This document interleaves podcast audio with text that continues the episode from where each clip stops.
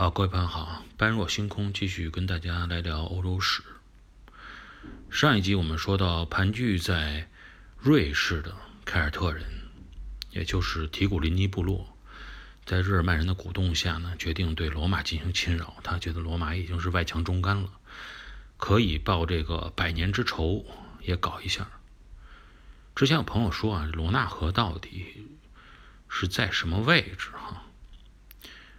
罗纳河实际上它上游是分成两个支流的，合并形成的罗纳河。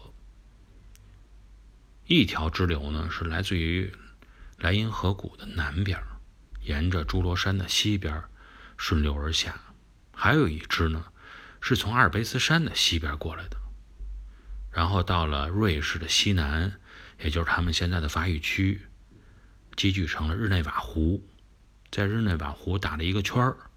再从朱罗山的南边穿出，从日内瓦湖穿出的这条河呀，是按照正常来说呢，就算是罗纳河的主流。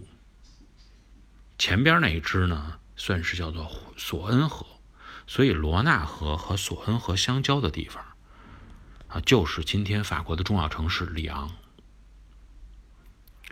里昂也是罗马当时在外高卢地区。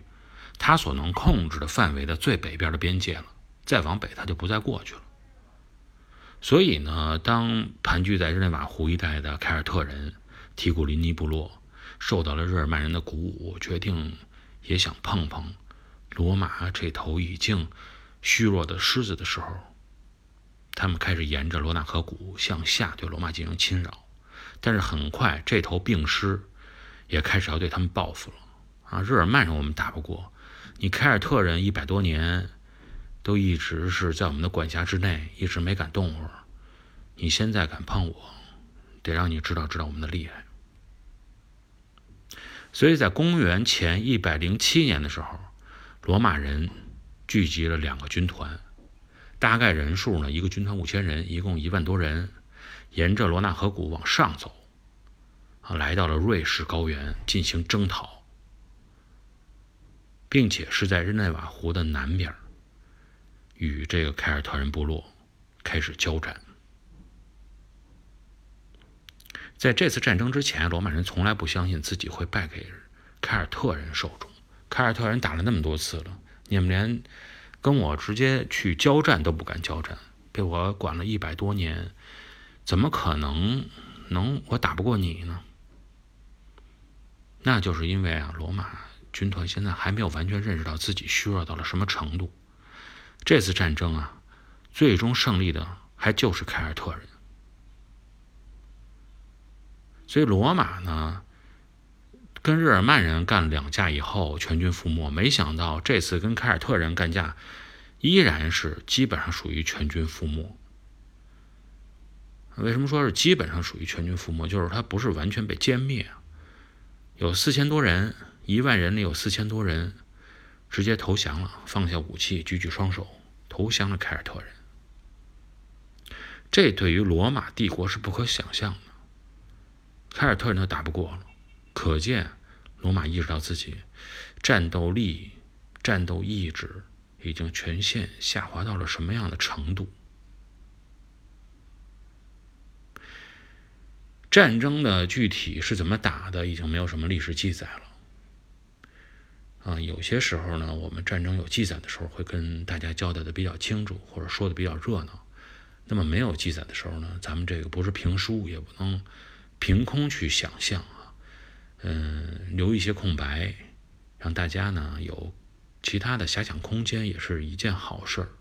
我们就说，凯尔特人取得胜利以后，出现了什么样的事件？这个历史上是有记载的。就是他们要对罗马人进行一次侮辱。你们曾经不可一世，曾经欺负我们凯尔特人一百多年，我要最大限度的对你进行侮辱。那侮辱的方式是什么呢？啊，就是让你能够像啊狗一样爬着过来，对我进行求饶。啊，说明你的这种放下你的身段，别再跟我耀武扬威了。他们啊。把类似于说三根标枪这种武器哈，扎成了一个呃像这种洞一样、狗洞一样的东西啊。三根标枪扎完了以后，底下形成这个空间呀，你直着身子是过不去的，你需要弯着腰才能通过这么一个所谓的门，然后让那些战俘呢脱光了衣服啊，全裸、半裸之类的，从这个门里钻过来。这些凯尔特人在旁边呢啊，欢呼也好，嘲笑也好，用这种方式啊让他们受辱。所以呢，这历史上有个典故啊，就叫做“辕门受辱”哈。嗯，罗马人没办法呀，这已经输了，该怎么走怎么走呗，低着头一哈腰也就过去就算了。但是呢，这件事情确实是从整个对罗马军团呃产生了心理上的一种击溃、击垮。凯尔特人啊，希望以这种方式。还他们曾经受到的侮辱，也算是以其人之道还治其人之身的一种想法、一种表现。同时，这个辕门受辱这个事件，也预示着罗马走向了衰弱、衰退。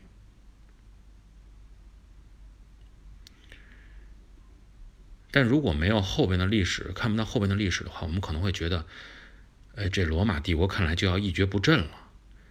啊，这件事情完了以后，应该是一个重要的历史节点。从此，罗马应该慢慢的虚弱下去，甚至于消失。但罗马帝国呢，没那么没有韧性。我们一直发现，它这个帝国韧性非常强，而且说实话，气数还没尽。过不了多久，他们将遇到一个历史机遇，是整个。罗马帝国的前途啊，事业将推上一个新的高潮。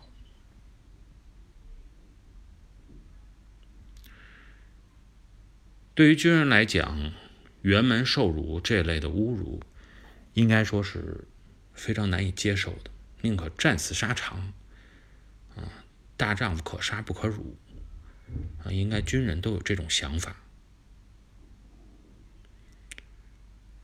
但是凡事都有个比较哈，罗马军人被凯尔特人这个俘虏了以后，啊，赤裸着身体经过辕门，感觉到受到了侮辱。但是他们相比起来，看一看自己的战友，看一看之前两次败给日耳曼的人、日耳曼人的那些战战友、战俘来看，啊，他们觉得我们被凯尔特人抓住也算是比较幸运，还不错，啊，还算可以。因为什么呢？因为毕竟那时候凯尔特人已经算是文明社会的人了，他们早就从这种原始社会迈入到了奴隶社会。这些战俘啊，受辱以后没有被杀死，没有被杀掉，基本上就被变变成奴隶了，啊，干点奴隶的活从事奴隶的劳动。但到了日耳曼人那一边，之前那两次的俘俘虏。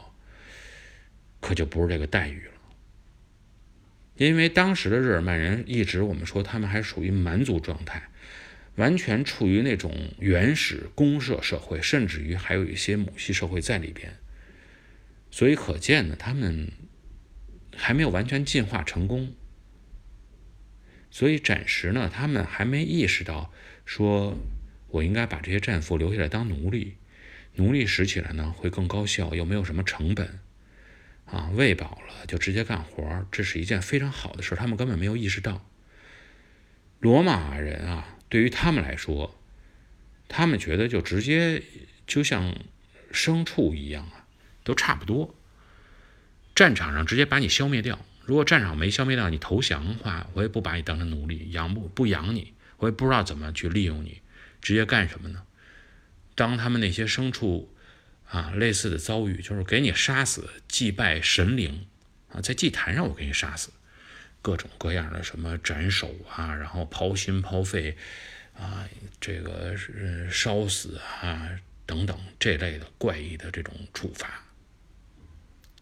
所以相对来说呢，嗯，对于罗马这些失败的俘虏来说，日耳曼人这种完全不讲游戏规则，你是文明社会的人吗？完全不知道战争完了应该怎么样对待战俘的这种做法，从心理上啊，也是对罗马军团、罗马帝国产生了很多的这种心理威慑。这种杀戮方式之残忍啊，最后对待战俘的这种残酷，使罗马帝国一直非常的畏惧日耳曼人。对于这么一个庞大的帝国来说，既然有这么可怕的敌人存在，他们内部商议的结果就是：我明白了啊，北方蛮族确实厉害，我也不可能通过一两场局部性的战争就能解决掉你或者战胜你。所以对于他们来说，肯定不是撤离啊，撤退求饶，这是不可能。这么大的帝国，那就基本上就属于亡国了。